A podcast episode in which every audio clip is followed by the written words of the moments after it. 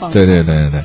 那接下来的话呢，我们说这事儿呢就不太让它放松了。这个是股东大会啊，是今天下午两点半的时候，万科二零一五年度股东大会在深圳总部召开了，嗯各个媒体都进行了网络直播，就是说你不用出门，你可以通过这些直播平台看到大会现场的情况。嗯所以你看，这个看热闹的时代，股东大会都可以直播了，还有什么是不能直播的？是的，这个不仅仅是这个王石这个直播这事儿呢，还有花样爷爷巴菲特也直播了。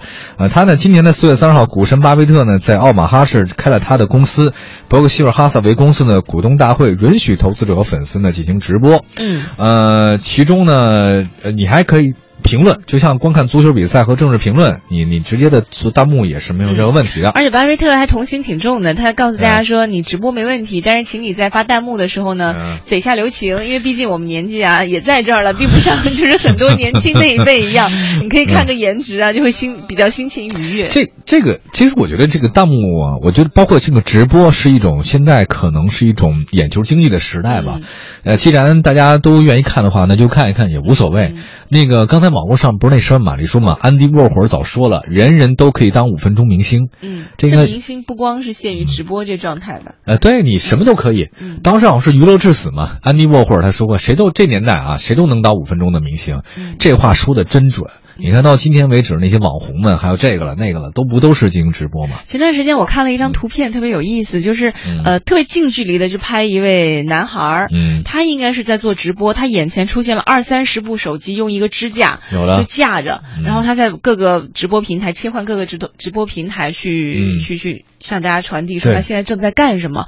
当时我就想，这就是我们未来的生活嘛？特别可怕。我跟你说啊，现在这社会上垃圾越来越多了，嗯就垃圾的信息也越来越多了。嗯对这是有些没有的没的，它能霸占你整个的时间，嗯包括这种碎片化嘛。你知道那些信息啊，这种视频直播就几分钟、几分钟这种的，就就吸引你的眼球，它压根儿就来不及让你进行一些思考。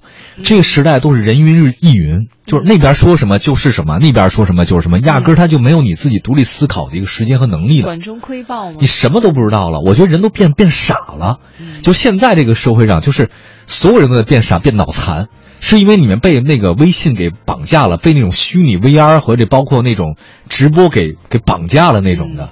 我真的觉得。给你带来带来一个特别感官上的刺激？对啊，感官上刺激，你压根儿来不及思考，这东西不长久的。嗯你就看了一个之后吧，还想再看下一个网红，嗯再看下一个，你分不清谁真谁假。而那网红真出现在你面前的时候，哇，这是恐龙啊！这个 腰粗的跟水桶似的。而且那个网红大会是吧？很多人都在吐槽嘛。有啊，包括那个特别不好的那个长安汽车，你知道吗？发新车，请了大概一百多个网红啊到那个就他那新车发布嘛。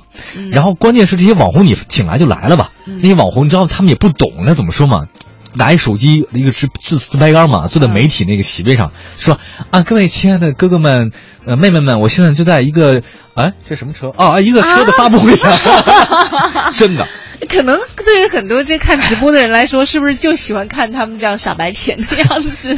我就挺喜欢的。对呀、不是你这样男人就喜欢傻白甜吗？我是说你可以看，你整天被他绑架就不行了。嗯对，再说有些直播跟你压根儿就没什么关系，比如说哈，王石被董事会赶走跟你有关系吗？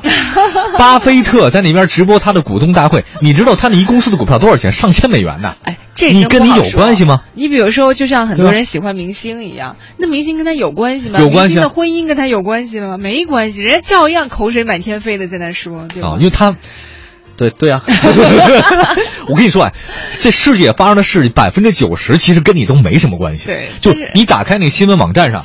嗯说的百分之九十那些新闻跟你一点儿半毛钱关系都没有，可是你还纷纷花了很多时间去关注这个关注那个，你有病吧？我是觉得，这这这这大家都有病。那 我们不在做着有病的事儿吗？哎，但是有一个理论你听过没有？我们说的不一样了。城中的每，就比如说生活在一个城市的人，嗯最多只要间隔六个人，你就可以找到你们共同相识的人。那对啊就是你们之间的联系。对啊，所以你只要把你身边那一号、一号、一二十号人搞清楚了，你就你就活得很好，你压根儿就没必要关注什么王石，他爱给谁做红烧肉给谁做红烧肉，你跟他有什么关系啊？你把自己的红烧肉做好，哎，你还替他担心？哎呀，你看这个中国的资本经济和经理人跟那资本方，哎，瞎扯啊！你这跟你一点事儿都没有。啊